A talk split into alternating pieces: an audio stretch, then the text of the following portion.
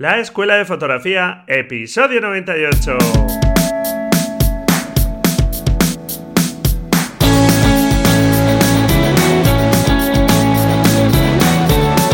Que son mis ojos, mi tesoro, que es mi Dios, la libertad, mi ley ver a el mundo, mi única patria, amar. Hola, ¿qué tal? Bienvenido a este nuevo episodio del podcast La Escuela de Fotografía un podcast, como sabes, para aprender fotografía y donde queremos centrarnos sobre todo en mejorar nuestras imágenes, conocer el lenguaje visual y poder expresarnos de la mejor forma posible a través de nuestras fotografías. Porque como obsesionados de la imagen, disfrutamos creando y expresándonos visualmente. Y bueno, pues espero que este podcast te esté sirviendo para refrescar algunos conocimientos, espero también para adquirir conocimientos nuevos. Y ya sabes que suelo insistir que es muy importante también conocer la obra de otros fotógrafos, porque de esa forma nos servirán de inspiración, podemos también aprender cómo han resuelto ellos los problemas a los que ahora nos enfrentamos nosotros y bueno, pues digamos que sería absurdo obviar todo ese conocimiento que tienen ya personas expertas y maestros de la historia de la fotografía. Hoy vamos a hablar de fotografía comercial, de esa fotografía que va orientada a la venta de productos o de servicios, a transmitir identidad y marca, para empresas, organismos, en fin. Es esa fotografía que, digamos, no está destinada por un uso artístico, aunque naturalmente pues se pueden conseguir también imágenes eh, que se pueden considerar también artísticas, ¿por qué no? Y hoy contamos con un fotógrafo experto, ya veterano en el sector, con Miguel Merino, que nos va a hablar de fotografía comercial y donde nos vamos a centrar sobre todo en la fotografía de producto, donde bueno, pues nos hablará también de su reciente libro sobre fotografía de producto y publicidad. Y la verdad es que este tipo de fotografía comercial también es una salida para muchos fotógrafos o quizá pues si tienes algún negocio lo puedes aplicar a tu negocio a fotografiar los productos. Por ejemplo, hoy día con toda la expansión de las tiendas online, pues este tema está cada vez más presente y se conoce la importancia de tener buenas fotografías. Y aunque Miguel Merino realiza muchísimos tipos de fotografía comercial, hoy nos vamos a centrar en la fotografía de producto, como te estoy comentando. Y antes de empezar con la entrevista, te recuerdo que puedes participar en el reto fotográfico sobre fotografía conceptual, que es el reto ya número 20, y hasta el 5 de noviembre puedes participar en este reto. En la nota del programa te dejo el enlace para que veas cómo participar y te animo porque la práctica es algo fundamental para mejorar nuestras fotografías e ir adquiriendo esa destreza técnica que necesitamos para no tener dudas a la hora de usar nuestra cámara. Y ahora ya sí, vamos con la entrevista. Bueno, pues como os estoy comentando, hoy tenemos aquí a un fotógrafo experto en fotografía de producto, en fotografía publicitaria, que no es otro que Miguel Merino. Bienvenido, Miguel. Muchas gracias, Braulio. Pues nada, estamos encantados de que estés aquí, que hayas sacado un rato, que, que te hayamos sacado de tu estudio para estar aquí, porque yo sé que estás muy atareado. Y bueno, pues te agradezco mucho eso, que hayas sacado un rato de tu tiempo para, para dedicárnoslo aquí a la escuela de fotografía. No, yo encantado. Lo siento que no he podido antes porque tengo mucho lío, pero yo encantado de, atender tu, llamada. Muy bien, pues eh, nada, eh, si te parece, Miguel, seguro que hay mucha gente que si le interesa el tema este de la fotografía de producto te conoce. Pero bueno, pues si, te parece, eh, hago una pequeña presentación tuya. Vale, ¿por qué? Bueno, pues eh, naciste en Italia, en Roma, y bueno, pues ahí cursaste tus estudios de fotografía y a los 20 años eh, te trasladaste a Madrid, donde realmente estudiaste ciencias económicas y empresariales. Después empezaste a trabajar en una agencia de publicidad americana y en el sector de la, de la moda.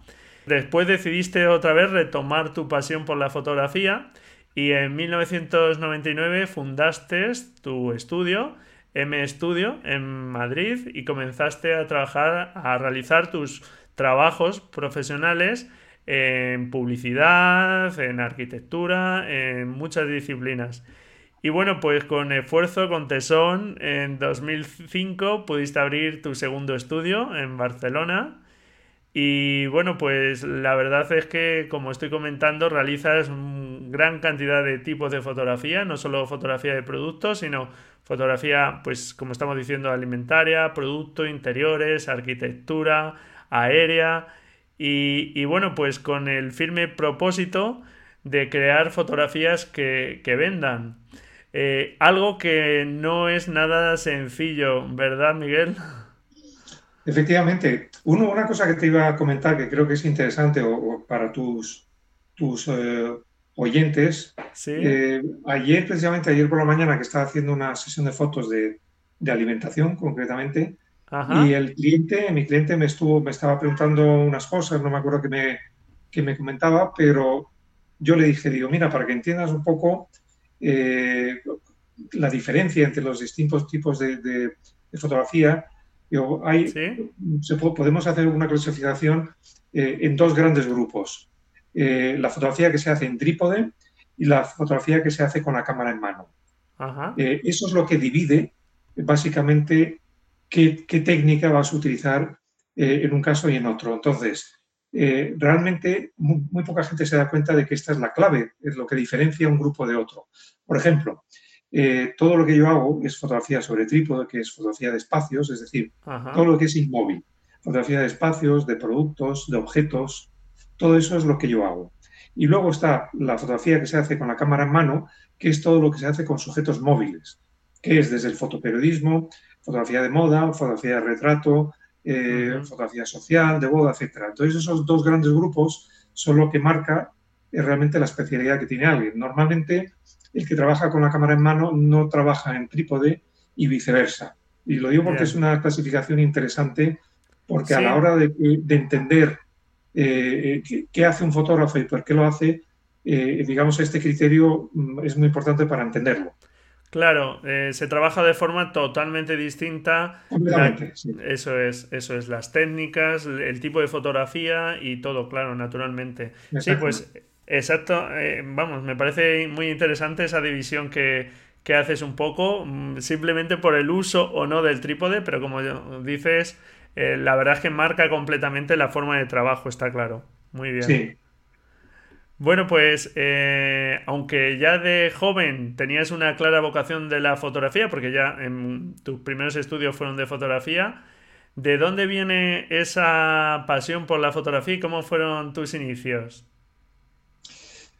Sí, bueno, eh, digamos que mi primer contacto con la fotografía fue a los 15 años, en el colegio. Eh, había en el colegio donde yo estaba, que era un colegio británico en Roma, eh, había un pequeño club de fotografía y había un, cuarto oscuro, un cuarto de revelado. Y un amigo de clase me comentó, dice, oye, vamos a revelar unas fotos, ¿te quieres venir? Yo realmente no sabía muy bien lo que era y me acerqué. Y la verdad es que para mí fue una, sorpresa enorme. Me pareció realmente fascinante todo el proceso que vi y, me enganchó rápidamente. Tenía 15 años y a los pocos días eh, me fui a, en, Roma hay un rastro que se llama Portaportese y me fui al rastro y encontré una cámara rusa. Estoy, hablando de, mediados de los años 70. Claro, del mundo analógico totalmente, claro.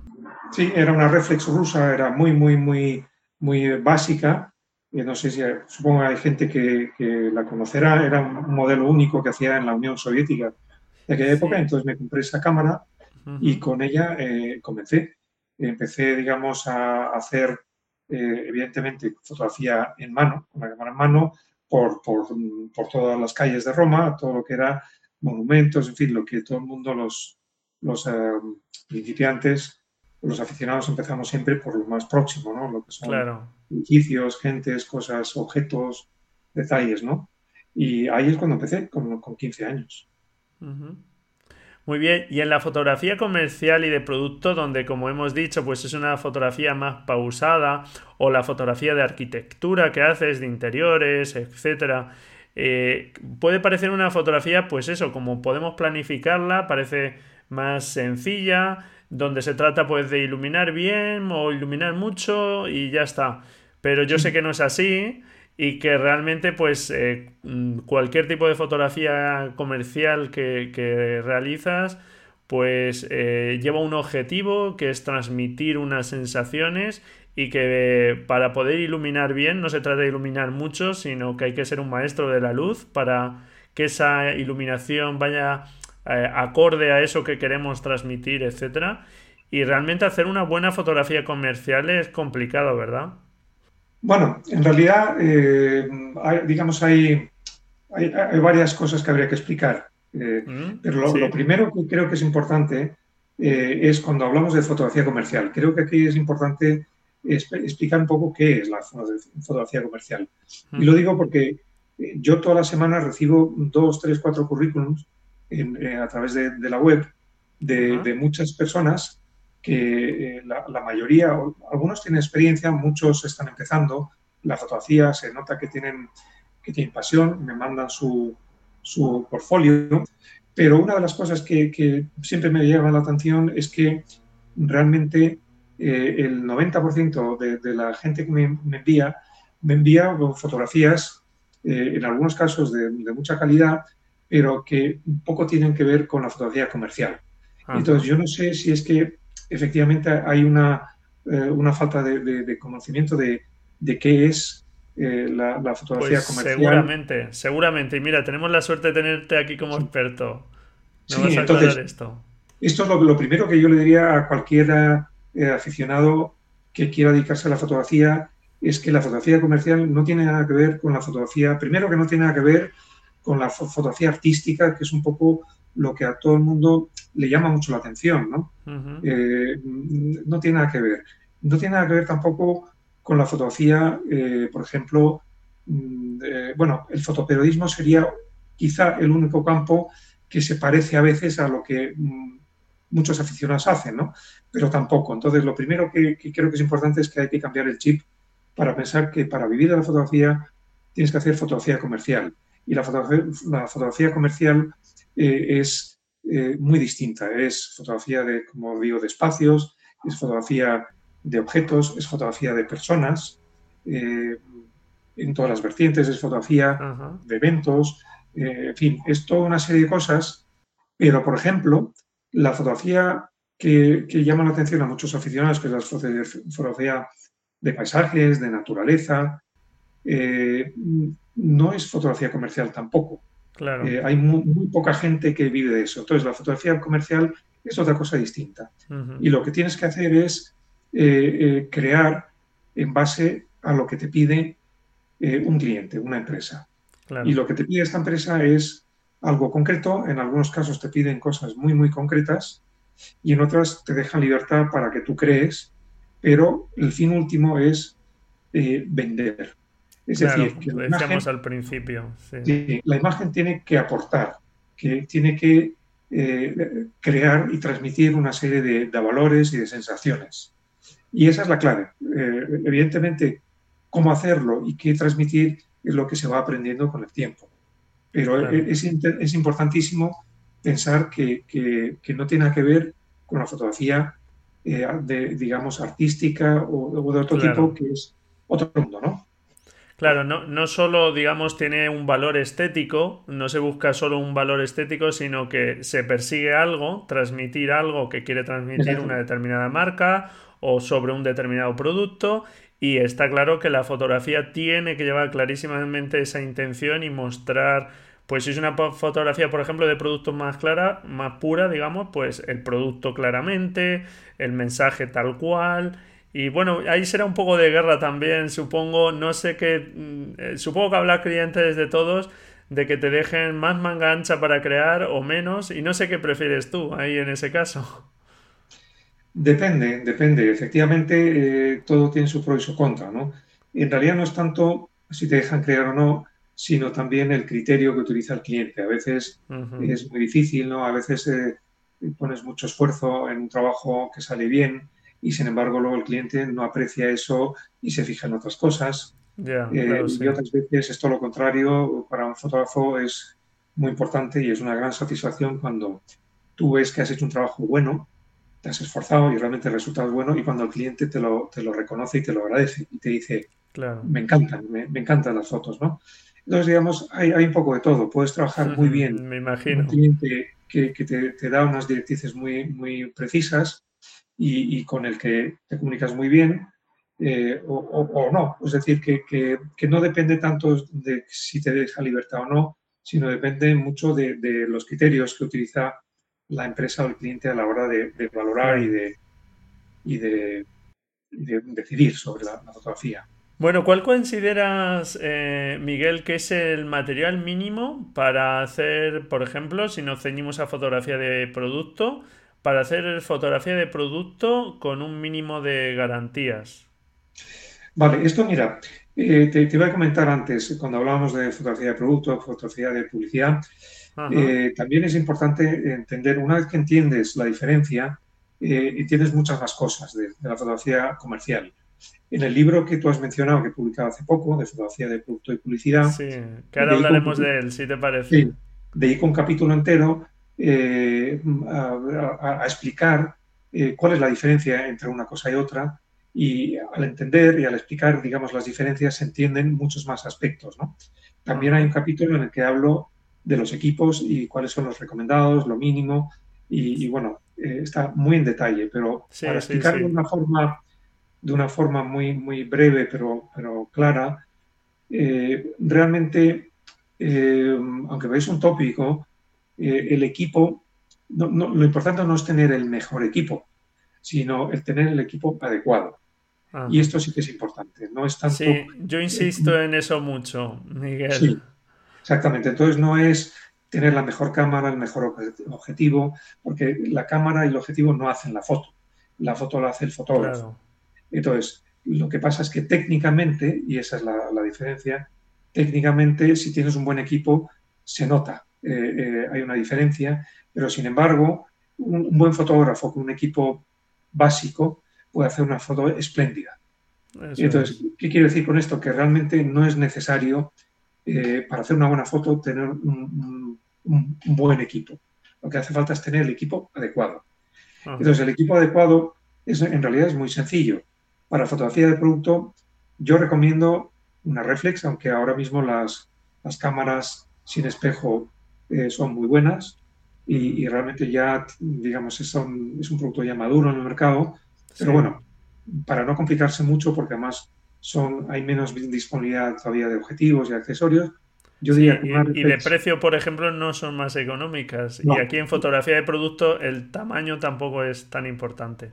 A mí personalmente, claro, a mí personalmente no, no, me llaman la atención porque en realidad eh, lo, lo, único que consigues es hacer un cuerpo más compacto, pero para lo que yo hago no necesito mm, Eso un cuerpo más compacto ni me molesta que la cámara sea un poquito más grande o pese un poco más, porque yo trabajo en un trípode, ¿no?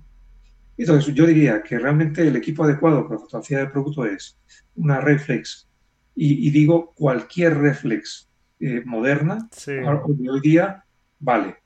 Todas valen, todas tienen ya un nivel de calidad suficiente, no hace falta buscar nada especial. En, en, lo que yo sí me detendría un poquito más es en el objetivo. Ahí sí que pondría un sí, en alguna óptica un poco más específica y concreta, ¿no? Sí, entonces yo en el libro explico que para producto las, eh, las focales más habituales eh, suelen estar, por así decirlo, entre, por dejar un, rango así amplio entre 50 y 100 milímetros. Eso sería un poco eh, el rango más habitual. yo, por ejemplo, utilizo un 60 milímetros, eh, y un 105 y un 85 con control de perspectiva. Esos son los tres que utilizo en estudio para producto. Claro, que son objetivos, digamos, cuya focal ya pues no deforma y este tipo de cosas, o las deformaciones son mínimas. Yo utilizo eh, objetivos con focal fija, pero realmente, eh, por ejemplo, un buen objetivo para, estudio podría ser un 24-70, por ejemplo. pero bueno, quiero decir, cuando digo esto es porque mm, mm, que, no se plantea nadie hacer fotografía de estudio con un 24 o con un 200. Eh, ¿Puedes hacerlo? Sí, pero no es lo adecuado. Con un 24 realmente no mm, hay una, se deforma la perspectiva. Un 200 hay gente que utiliza un 200 de estudio, pero no es lo suyo. Entonces, por acotarlo, la focal ideal, el rango de focal ideal en estudio, repito, para producto, está alrededor de 50 a 100, más o menos, un poquito más. Claro. Digamos que son focales que son las que más adaptan un poquito a nuestra visión, ¿verdad? La visión humana. Y ya que estamos hablando de fotografía de producto, va dirigido a, que lo consumamos las personas, con lo cual eh, supongo que, que, se busca un poco esa perspectiva, no que sea una perspectiva demasiado extraña, claro. Sí, bueno, no es tanto por la perspectiva, sino por, por otros, otros factores. Yo, por ejemplo, utilizo en fotografía de productos, eh, yo utilizo, yo utilizo Nikon, entonces los objetivos Nikon eh, se llaman micro, los que se utilizan para, para macro. Sí. Entonces yo utilizo, por ejemplo, un 60 milímetros micro o un 105 micro. Por ejemplo, el 60 es un objetivo muy barato bueno, muy barato. Dentro de, digamos, de los objetivos profesionales, pues no sé si a lo mejor cuesta 400, 500 euros. Sí, y es un, precio moderado, digamos. Sí, y es un objetivo fantástico. O sea, que tiene una calidad, eh, en, en, esa focal no hay mejor objetivo para, para, ese, para esa focal. Es decir, que con, 400, 500 euros tiene un objetivo top para hacer fotografía de estudio. Y no estamos hablando de un objetivo de 1.000 o 2.000 euros. Por eso digo que, que ahí, digamos, depende. Lo que pasa, claro, que es un objetivo que tiene, eh, es poco versátil, no te sirve para, para, más que para fotografía de producto. Entonces, quizás sí que yo no estoy muy al tanto de, de los zooms, pero, pero yo no, no recomendaría, por ejemplo, un, 18-200 o, o, objetivos con, digamos, un, un, rango muy, muy amplio de focal, porque no suelen ser buenos en ninguna. Eh, ¿no? eso es. Son polivalentes, pero no, no son buenos, como dices, no, terminan de tener una calidad óptima en ningún, en ningún lugar del rango. Aunque también, para, empezar, vale también. Sí, valdrían, efectivamente, puedes hacer buenas fotos también, porque estamos hablando de cerrar el diafragma, es decir, normalmente cierras el diafragma F8, F11, a veces menos, pero que decir, puedes conseguir una buena. Entonces, un cuerpo de cámara básico. Cualquiera, cualquier reflex moderna, vale, un objetivo, ahí miraría un poquito más para, invertir un poquito más ahí. Ya además nos has dejado algunas recomendaciones. Más o menos. Y luego, iluminación. Entonces, para fotografía, de producto, realmente, eh, si, lo haces bien eh, y conoces la técnica y se aprende muy rápido, con un reflector y una ventana, eh, una ventana de, tu, de, tu, casa, eh, con orientación norte, donde no entra el sol, eh, tienes suficiente. Y entonces la clave, de, yo en el libro lo explico, la clave de la iluminación de producto es tan sencilla como la iluminación lateral. Esto mm, es el, principio básico. para que se cree un volumen, haya una textura, ¿verdad? En, sí, es decir, no sea una iluminación completamente plana sobre. Exactamente, o sea, jamás y se ilumina de frente. Jamás. otra cosa es que pongas un reflector de frente o pongas una luz auxiliar o ilumines lateralmente, o sea, frontalmente un poco, pero la luz principal eh, en el 80% de los casos es lateral. Hay muchas combinaciones, pero, pero el principio básico, y con ese principio, si lo aplicas, vas a tener siempre buenos eh, resultados, es luz lateral.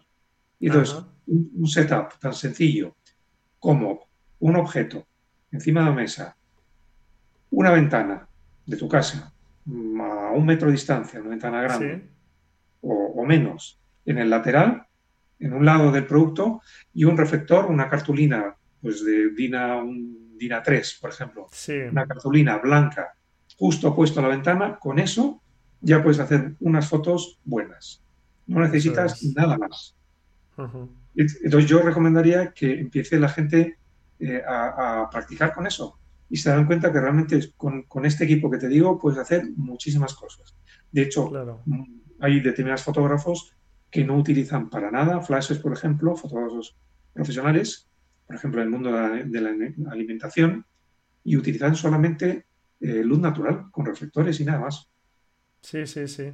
No, sí, está claro que teniendo una buena ventana de luz, eh, estamos más sujetos a un determinado horario y unas determinadas condiciones un poco de luz, pero naturalmente es una luz estupenda. Como bien dices, hay muchos fotógrafos que, no trabajan con otro tipo de luz.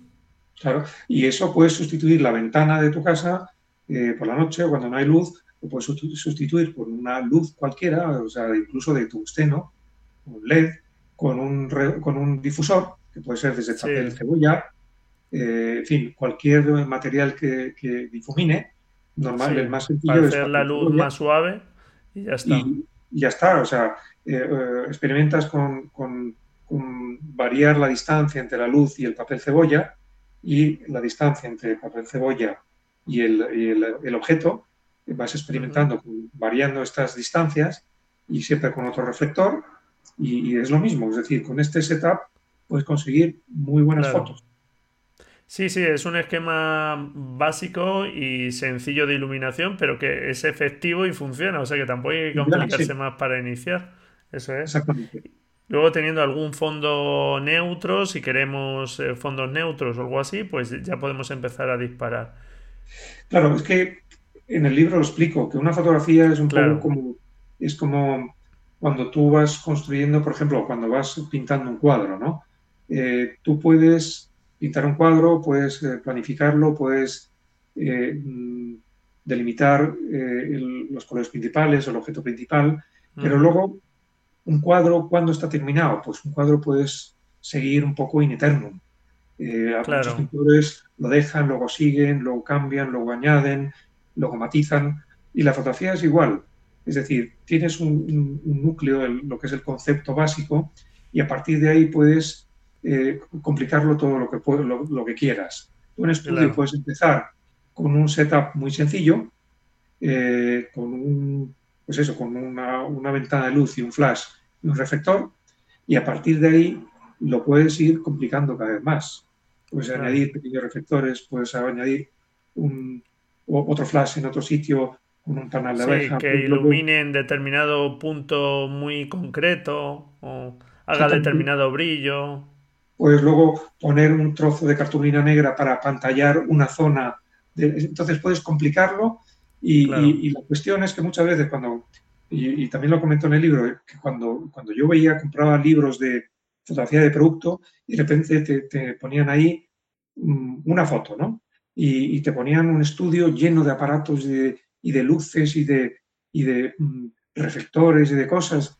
Y decían, bueno, yo he hecho esto así. Te ponían el esquema y ya está.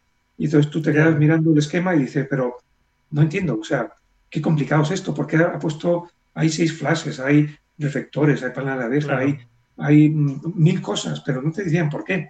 Y en realidad el, el, motivo era sencillo, eso es lo que estoy diciendo ahora.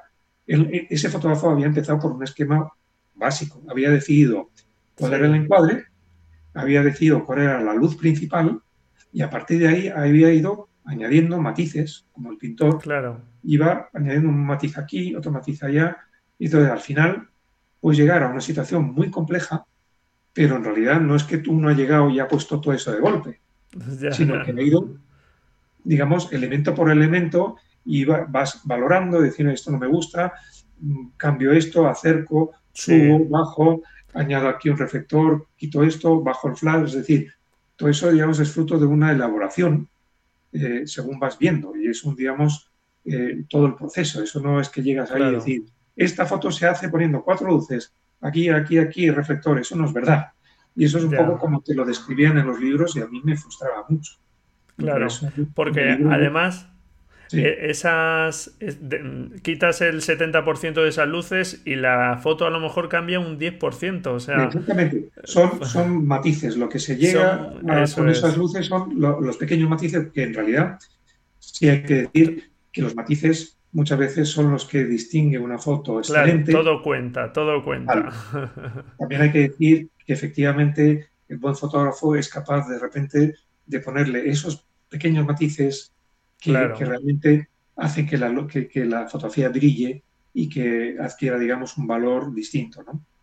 Sí, pero que efectivamente mm, hay determinadas luces ya que, como tú dices, pues eh, pueden marcar esa diferencia, pero otras, las principales, que serán una, dos, esas sí que son las que cambiarían, mm, vamos, súper drástica una imagen de totalmente, si, si estuviesen o no. Las otras son pinceladas que, como dices, es verdad que a lo mejor es como ya la firma ¿no? de ese fotógrafo. Exactamente.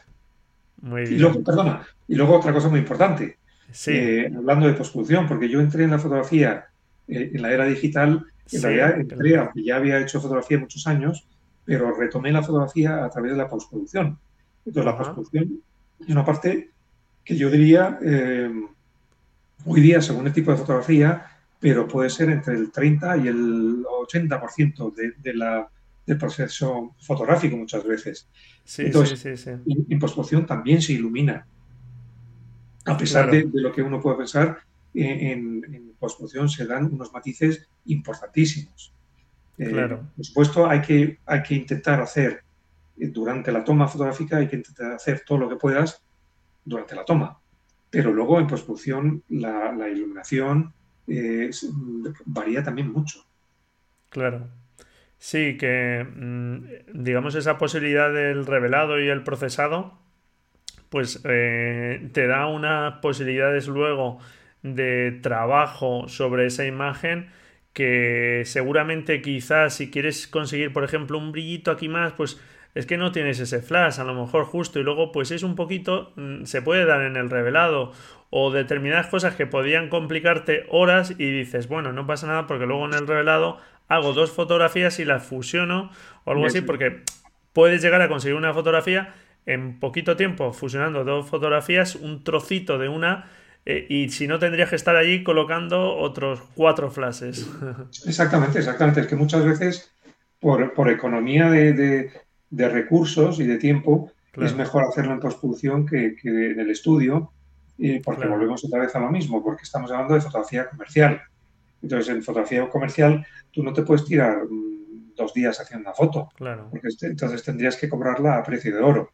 Entonces, de nuevo, tienes que eh, utilizar los medios adecuados, porque si no, no sería factible, no sería rentable y no podrías vivir de la fotografía. Entonces, tienes que saber también eh, eh, ser eficiente a la hora de hacer fotografía. Sí, yo, por ejemplo, asistí a un curso de aquí en mi localidad, en una asociación fotográfica donde estoy, de un fotógrafo argentino, Gustavo Pomar, que hace unos bodegones así con una luz muy particular. Y él al final decía, mirar, yo las fotografías que saco de bodegones, muchas veces si se ve un poquito de humo en un guiso o en algo, se lo añado digitalmente porque eh, para ya, ya, he hecho miles de fotos con esto, me he complicado calentando tal y luego he visto que me quedan exactamente igual, añadiendo yo el, humo digitalmente y ya no me complico. Eh, a la que quiero se lo añado después y ya está. Efectivamente, es así, es así. Y tiene que ser así, por, vuelvo a decir, por, por, economía de escala. Claro.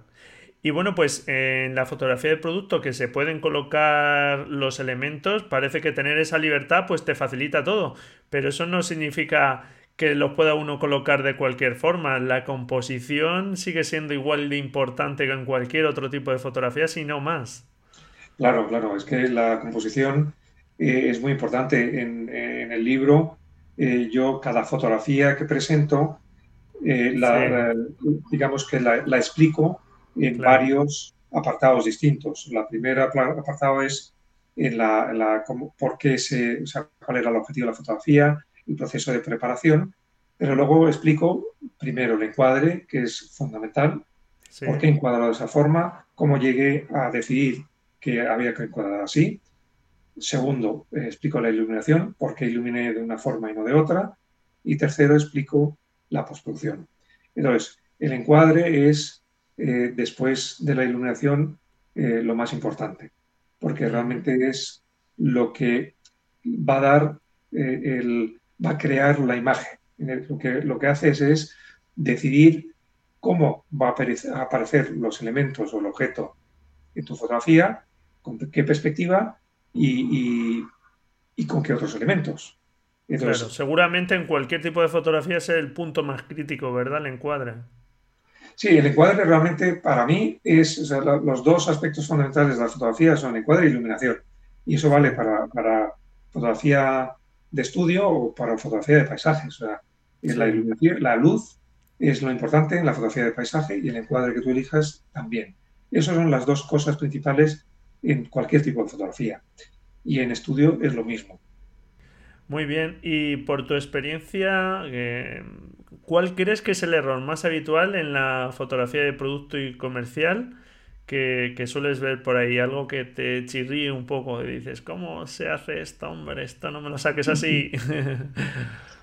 Bueno, en fotografía de producto mm, es que es, un poco, hay, un poco de, todo. O sea, muchas veces los encuadres que, que yo veo pues no aportan eh, no aportan suficiente o aportan poco, estudiándolo y mirándolo y, planteándote esas preguntas de por qué esta y no la otra, qué veo aquí, qué no veo aquí, qué aporta este encuadre que no aporta el otro.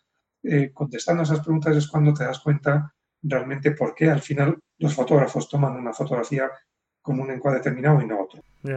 Eh, la iluminación es normalmente la parte más débil porque se, suele, mm, se suele utilizar luz muy difusa o luz frontal, eh, eh, y no se utiliza la regla esta que yo he explicado, que es muy sencilla, de la iluminación lateral. Lateral y ya está, nunca iluminar de frente. Yo, por ejemplo, tampoco ilumino nunca eh, de forma cenital, desde arriba. Hay fotógrafos que lo, hacen. yo nunca utilizo muy raramente, desde luego como luz principal, jamás utilizo la, luz cenital siempre es lateral, en algún punto lateral, que puede ser eh, en, el, círculo de 360 grados, puede ser muy amplio, pero nunca es frontal. Y luego hay un caso especial que explico en el libro, que es la luz, la retroiluminación, cuando tú pones eh, la luz justo detrás de la cámara, que es para eh, cuando fotografías materiales translúcidos, como, como el cristal, que se hacen al revés. Tú tienes que iluminar desde atrás, ¿no? Pero los errores comunes son una luz eh, difusa, que, es muy sosa, que no aporta ningún interés, que bueno, no tiene sombras duras, pero, pero no, no tiene volumen. Eh, no claro, no da ningún carácter a, los elementos fotografiados. Sí, o peor aún, la, luz, la iluminación frontal. Eso suele ser, digamos, el error más habitual. Muy bien, pues ya sabemos en qué no tenemos que caer, que tenemos que pensar nuestras composiciones y, bueno, pues partir de esa iluminación, como dices, lateral, creo que es un buen punto de partida. Y bueno, pues tengo por aquí tu libro, que ya vienes hablándonos de él bastante. Y bueno, yo he empezado a leerlo, no lo he leído entero. Pero sí he ojeado también, es un libro, como bien dices, pues he visto estos apartados del inicio donde hablas del equipo, de ese material mínimo y haces tus recomendaciones de objetivos, filtros, en fin, eh, es un libro sencillo desde mi punto de vista, pero que está muy bien planteado. Y, luego esa otra parte que, vienes comentando de los ejemplos que aparecen muy bien detallados y donde pues explicas como nos vienes diciendo eh, cómo lo preparaste, los temas de encuadre, iluminación, etcétera. Y, y, bueno, pues háblanos un poco cómo surgió el libro ¿Y qué buscabas un poco con, el libro? Aunque nos vienes ya un poquito hablando de él, cuéntanos. Sí, pues fue eh, en Navidades pasadas que me contactó el editor de, la, de, la editorial que publica eh, Fotoruta, los libros de Fotoruta, y me planteó que querían, habían pensado que querían hacer un, libro dentro de una colección nueva que iban a, sacar, eh, y uno de los, de los volúmenes que habían pensado era hacer fotografía eh, de producto y publicidad. Eh, Fotoruta es una colección eh, de, libros sobre fotografía. Sí, aquí hemos hablado de ellos ya, yo he comentado varios. Y sí, sí, sí, hemos comentado ya varios libros de Fotoruta, por ejemplo, los de José Antonio Fernández de Iluminación con Flash, y hemos hablado ya de algunos. Es una colección muy buena, a un precio muy asequible, igual que este libro, sí, y, y está muy bien. Entonces, bueno, me planteo que la, estructura del libro que habían pensado, de la, de la, colección, de esta nueva colección, era 50 fotografías eh, con una página, por un lado estaba la fotografía y la otra página entera era la descripción de cómo se había hecho la fotografía.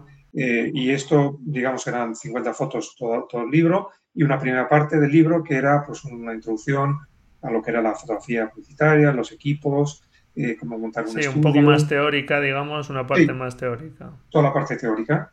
Eh, entonces, pues la verdad es que yo hasta ahora no había escrito, escrito ningún libro, había escrito, hecho presentaciones, eh, escribo en el blog, en mi blog, pero realmente un libro no, pero la, la, idea me gustó y acepté el reto, le dije, vale, pues venga, vamos a hacerlo, le preparé unas ideas, se las envié, les gustaron mucho y dije, pues adelante. Y, la verdad es que en un tiempo récord, porque tuve escasamente cuatro, cuatro meses para, para escribirlo. En este caso porque ya tenía producidas todas las fotografías, entonces las fotografías ya estaban, no tenía que producirlas si no hubiese sido imposible. Y en cuatro meses lo, preparé. Entonces la, la, la, idea, primero, digamos que el libro tenía una, una particularidad y es que a diferencia de los demás eh, volúmenes o los demás temas tratados en Fotoruta, eh, este, digamos, era, yo creo que el primer libro mm, de, fotografía comercial. Eh, es decir, todos los demás, fotografía con flash, fotografía de retrato, fotografía de, paisaje, de naturaleza, de, urbana, todas, digamos, son especialidades fotográficas que no son comerciales. son, digamos, dirigidas al aficionado que quiere eh, disfrutar una fotografía que se disfruta mucho, pero que no está dirigido al ámbito comercial. Y este realmente es el primer libro que yo entiendo que se dirige a, un público eh, que quiere hacer fotografía comercial. Entonces, eh, en, la introducción yo explico que esto es un libro dirigido al fotógrafo aficionado que ya ejerce y conoce la técnica fotográfica y que o bien quiere dar el salto y, dedicarse a la fotografía comercial de una forma profesional, o bien fotógrafos profesionales que se dedican a otras especialidades, como yo explicaba, que trabajan cámara en mano y quieren aprender una técnica de cómo trabajar en estudio, o incluso algunos aficionados que por puro placer eh, les gusta aprender. ¿no? Entonces, ese fue el, el objetivo que yo me... O sea, ¿a quién eh, yo me iba a dirigir en el libro. Sí, que vamos, especificar, concretar muy claramente un poco al público al que te dirigías, claro. Exactamente. ¿Quién, quién, a quién va dirigido y quién va a aprender y a quién le va a servir este libro? Y el segundo gran eh, objetivo, yo diría el núcleo de, lo que yo me planteé y se lo comenté a mi editor, fue pues lo que he comentado antes, es que eh, hace 20 años cuando yo empecé eh, con la fotografía en general y cuando empecé también con la fotografía de producto, pues yo me compraba libros, me compraba libros, la mayoría eh, editados fuera o la mayoría en, inglés, y me frustraba muchísimo porque, como te comentaba, yo veía libros con un montón de fotos preciosas y maravillosas y te venían los esquemas de iluminación y eso no había quien lo entendiese. Yo decía, yo esto no entiendo nada. Yo me leía el libro entero, intentaba replicar cosas y no, no terminaba el libro y digo, no he aprendido nada, he aprendido poquísimo. Y a mí me frustraba mucho ver que, que, no me transmitía nada, que no aprendía nada y que y, al final yo tuve que aprender de la forma dura y es a través de muchas y muchas horas y años. Prueba error. De, exactamente, de, de equivocarme, de, probar y probar hasta que vas refinando y vas encontrando por qué, el porqué de, de esas cosas y al final, digamos, toda esa, eh, esa experiencia condensada, digo, pues yo quiero transmitir toda esta experiencia condensada en un libro práctico donde yo lo que quiero es explicar y que la persona que lo lea pueda realmente aprender y pueda eh, no replicar la foto que yo planteo ahí, sino pueda aprender una técnica para hacer cualquier foto del estilo que yo estoy planteando, no esa, porque yo digo, a mí me da igual si me pones una botella de vino con no sé qué y me explicas que la luz es aquí, aquí, aquí, aquí, y yo hago lo mismo, lo copio y lo hago y vamos a suponer que me sale parecido y ya está. Con eso no has aprendido nada, porque cuando digo, si ahora si en vez de una botella de vino tinto es botella de vino blanco, ya no sabes qué hacer. Y entonces yo me planteé que yo quería hacer un libro de forma que el que lo lea no pase por la frustración que yo pasé, y realmente aprenda con práctica y con, ejemplos sencillos y con explicaciones sensatas y explicaciones de por qué he hecho eso y no otra cosa, eh, de forma que pueda eh, replicar eso y otras muchas fotos. Y ese fue, digamos, el planteamiento central de mi, de mi libro y espero haberlo conseguido. Bueno, pues yo en lo que llevo visto y a través de los ejemplos que comentabas, que efectivamente es así, eh, están muy bien detallados, están explicados y como tú bien dices, pues es mucho mejor mm, desde el punto de vista didáctico, pues explicar los conceptos, pero no quedarse con el ejemplo concreto, sino quedarse con la situación que resuelves en ese momento, que naturalmente es extrapolable a otras situaciones y que sin duda si uno se revisa todas las 50 fotografías que estamos comentando de ahí y los ejemplos, bueno, pues tiene ejemplos para resolver, yo creo, el 95% de la foto de producto que se le vaya a presentar, sea del tipo que sea. Sí, la más común. De hecho, en, en la introducción explicaba y decía, digo, esto es como el famoso aforismo que dice al abierto, en lugar de darle un pescado, enseñarle a pescar. Eso es. De esa forma, en lugar de tener comida para un día, tendrá para comer toda su vida. Pues eso es lo que yo decía. Yo lo que quiero es enseñar al, al lector a pescar, no a, que tenga para hacer una foto, sino que aprenda a pescar y pueda hacer todas las fotos que quiera. Claro, a mí, eh, eh, vamos, yo creo que, que, lo has conseguido. No he terminado de leerlo. Cuando termine de leerlo haré una reseña en el blog. pero por lo que llevo leído y visto me parece muy interesante, muy práctico, como has comentado tú. Y, y a mí lo, lo, que dices efectivamente, a mí esos cursos o, como bien dices, donde vas y te dicen, no, la luz la tienes que poner aquí, aquí y allá. Y, disparas desde aquí y ya está. Y, esa fórmula. una foto muy bonita y claro. que bien, he hecho una foto. Luego cuando tú vas al estudio, no tienes ni idea de por qué has puesto aquí, ni aquí, ni has hecho esto. Eso Entonces, como no lo sabes, ya no sabes qué hacer. y, al final, al final eh, te aseguro que los principios básicos son muy sencillos. Lo único es que hay que entenderlos bien. Pero realmente son sencillos. Cuando los has entendido, no te puedes imaginar la, cantidad de cosas que puedes hacer.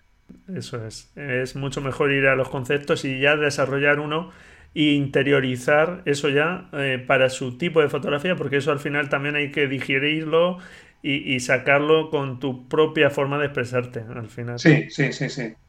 Efectivamente.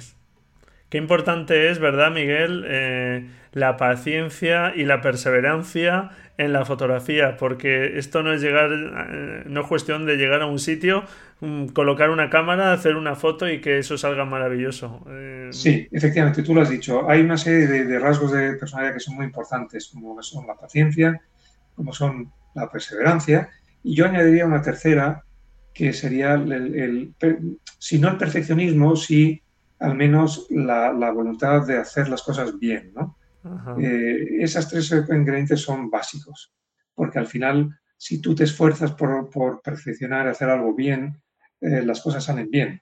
Si te desesperas a la primera, pues evidentemente ni en la fotografía ni en nada en la vida se va a conseguir mucho, ¿no? Entonces la paciencia, la perseverancia es, digamos, son elementos fundamentales en cualquier actividad humana, ¿no?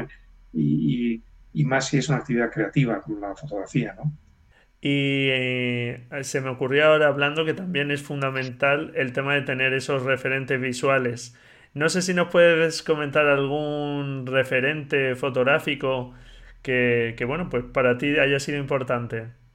No, no, fíjate, yo en ese sentido, eh, no sé por qué, no sé muy bien por qué motivo, eh, nunca he tenido así referentes en, en, otras también, en otros campos creativos que también a los que me dedico. Eh, no sé muy bien por qué, pero mm, eh, digamos que yo me fijo en, las imágenes que yo veo, en las fotografías, pero no, me fijo tanto en quién es. Sí, en eh, fotógrafos particulares, sino en imágenes que vas viendo, que pueden ser incluso por la calle, vamos. Exactamente, sino yo me fijo en la imagen, ¿no?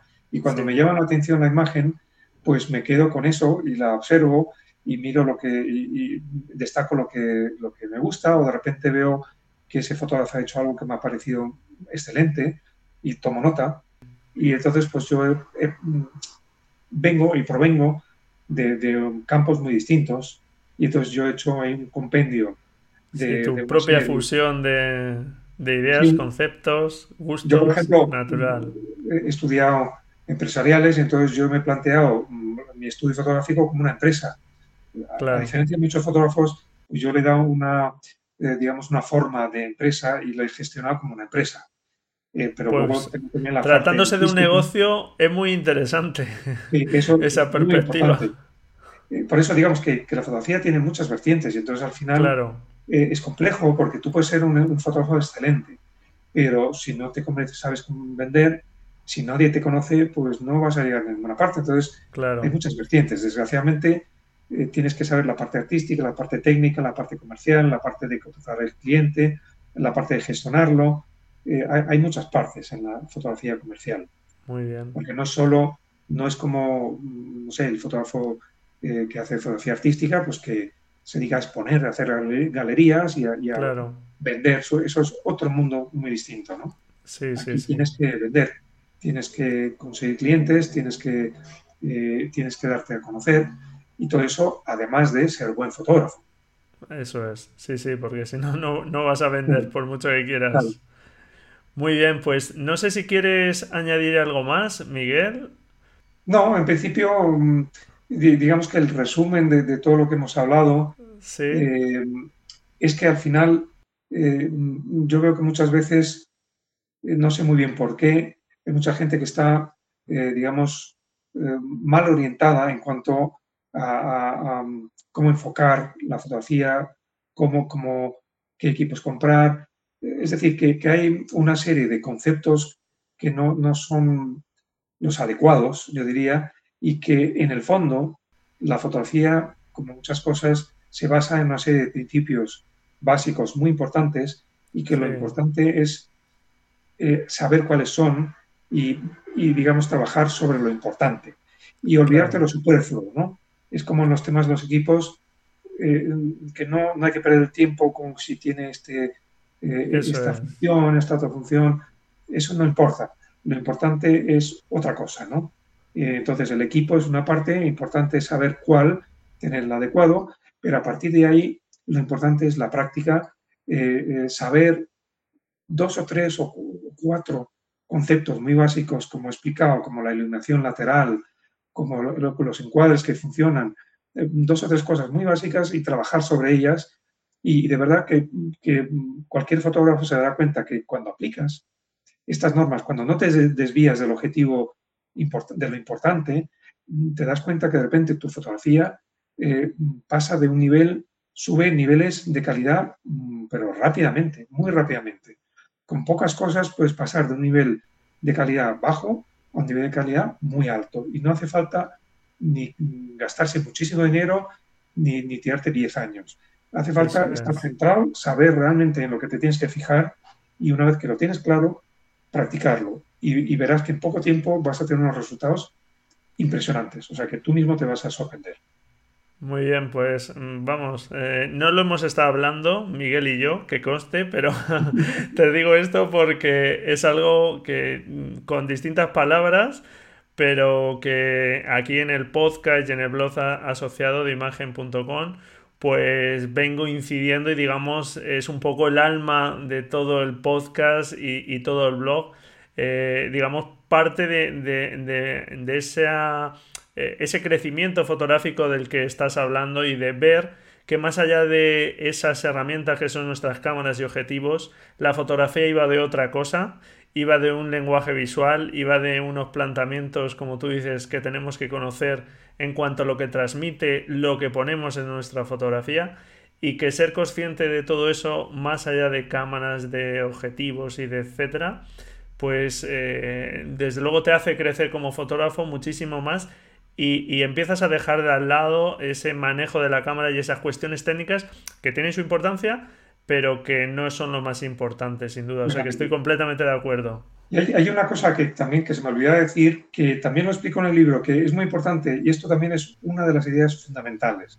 Es muy importante tener en cuenta que en fotografía hay, hay, muchos caminos para llegar a un mismo resultado.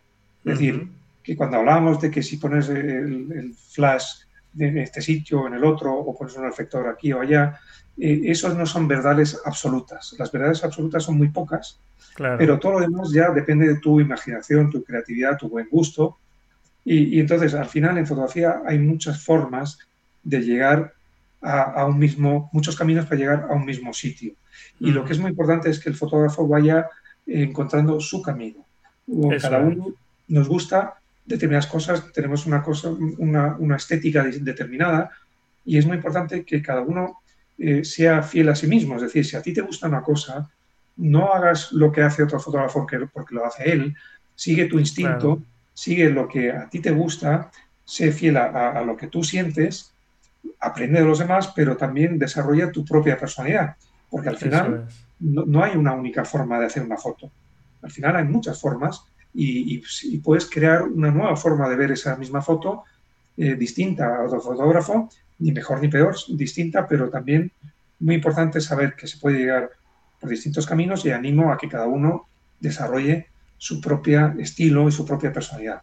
Eso también es muy importante. Claro, además eso es lo que enriquece la fotografía, si no todos acabaríamos haciendo la misma tipo de fotos, eso es. Muy bien, pues muchísimas gracias Miguel por todo el tiempo que nos has dedicado, por eh, todos esos consejos que nos has ido dando. Y bueno, pues animo a todos los oyentes que nos estén escuchando y que les interese, pues en este caso la, foto, la fotografía de producto, aunque tú haces muchos más tipos de fotografía a que echen un vistazo a, tu libro, eh, Fotografía de Producto y Publicidad, que es un libro muy práctico y muy recomendable, del que seguramente hablaremos, como te digo, en alguna otra ocasión. Y por supuesto que... Sí, perdón, te iba a comentar que tengo una web específica solo del libro, por si algún... Sí, sí, es cierto, la vi y ahora mismo no la recordaba, sí. Dinos entonces, sí.